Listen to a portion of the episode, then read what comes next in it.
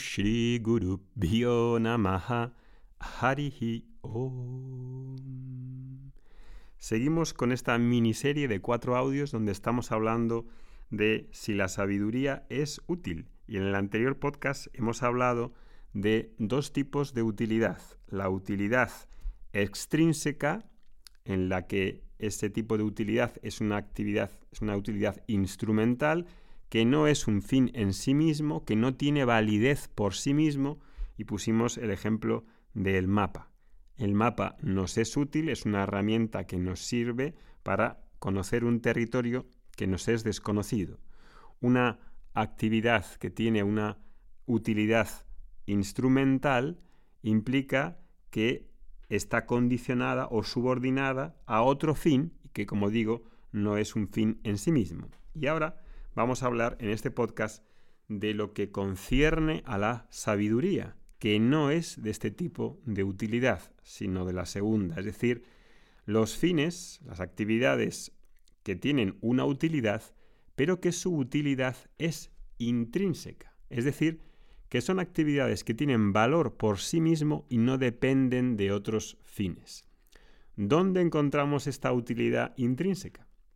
Bueno, como su nombre indica, la encontraremos en aquellas actividades, cosas o estados que, que son un fin en sí mismos. Esto es, que esas actividades no adquieren su valor, utilidad o sentido al subordinarse a un fin distinto de dichas cosas, actividades o estados, sino que son intrínsecamente útiles. Esto es, el medio es ya el fin en sí mismo. ¿Qué ejemplos te vienen a la cabeza cuando piensas en cosas, actividades o estados que son fines en sí mismos?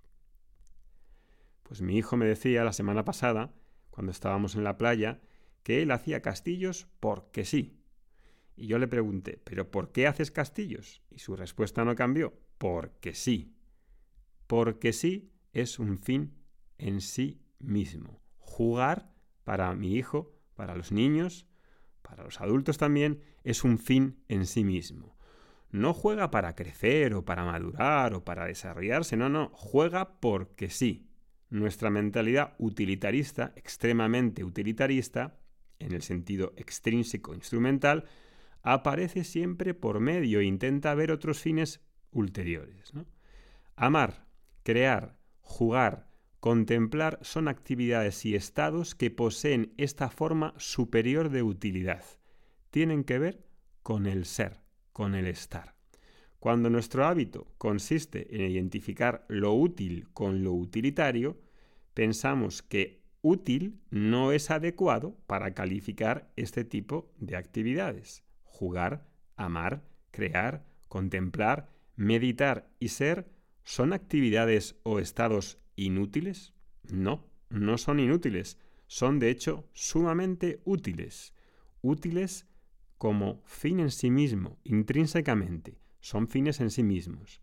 La persona que medita y además medita sabiendo lo que es meditar, no medita solo como un fin extrínseco instrumental, es decir, para tener más concentración, para estar más atento, para ser más productivo, para hacer esto y lo otro. Medita porque meditar es un acto en sí mismo que me hace realizar lo libre, pleno y completo que yo ya soy. La persona que ama no necesita una justificación externa que dé sentido a su amar, porque ese estado interno tiene valor en sí mismo.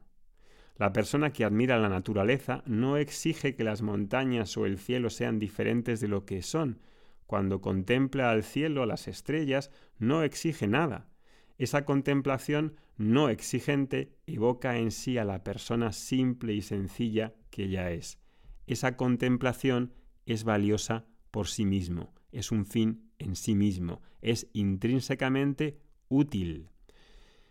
Tampoco hacerse un selfie para mostrar dónde he estado y qué he hecho y que me vean y que el valor venga de los likes que me den, pues eso no es un fin en sí mismo, sino instrumental. El que ante una obra de arte reconoce la belleza que transmite el artista y que siente ese asombro ante la contemplación de ese arte, no necesita un certificador que vaya a dar la utilidad a esa experiencia. Es un fin en sí mismo. Lo mismo pasa también con el saber, pero no en el sentido de acumulación o el saber práctico o técnico, sino el saber sapiencial que implica una visión lúcida de la realidad y que se justifica en sí misma porque satisface una necesidad ontológica acerca del ser. Estas actividades no son instrumentalmente útiles y sin embargo crean un resultado favorable, algo sumamente útil, como decía la definición de la RAE en el pasado podcast. ¿no? Es algo que intento transmitir públicamente en los podcasts, en los cursos gratuitos, este valor por lo que tiene un, un valor en sí mismo. Ese resultado favorable, que a veces es difícil de transmitir en una sociedad que no valora, que no tiene la apreciación de lo intrínsecamente útil, como por ejemplo el Vedanta, ese resultado favorable ¿cuál es? Pues es la libertad, la realización del ser humano. ¿Hay algo más útil que eso? La utilidad extrínseca e instrumental o instrumental tiene que ver con el tener. La actividad, la utilidad intrínseca es un fin en sí mismo y tiene que ver con el ser. Evidentemente, la vida conviene que tenga un equilibrio entre esa utilidad instrumental y no instrumental. Lo que suele suceder es que la balanza está descompensada hacia lo instrumental. Conviene ir, por tanto, haciendo esta distinción porque en la sociedad usualmente nos van a presentar lo útil como lo utilitario, que no es un fin en sí mismo y por lo tanto canjeable y prescindible. Ahora, piensa en una actividad inútil. La verdad es que cuesta, ¿no?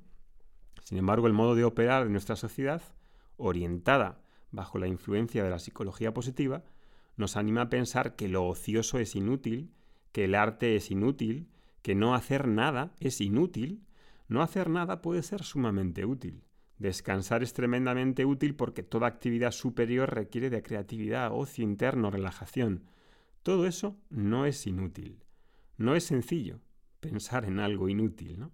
El por qué, el por qué sí, ¿no? El este por qué sí que me dijo mi hijo es la expresión de que su actividad no tiene más meta que sí misma, de que en ella el medio, el proceso, es ya el fin. El medio y el proceso es ya el fin. En algunas culturas, la verdad se ha simbolizado como una mujer desnuda, ya que no tiene nada más que a sí misma. Cuando el medio y el fin coinciden, cuando hay una utilidad intrínseca, se produce la vivencia de una profunda sensación de plenitud y sentido. Jugar, amar, contemplar, crear la visión directa del ser, ahí no hay una utilidad extrínseca, sino que el fin es completo e independiente en sí mismo.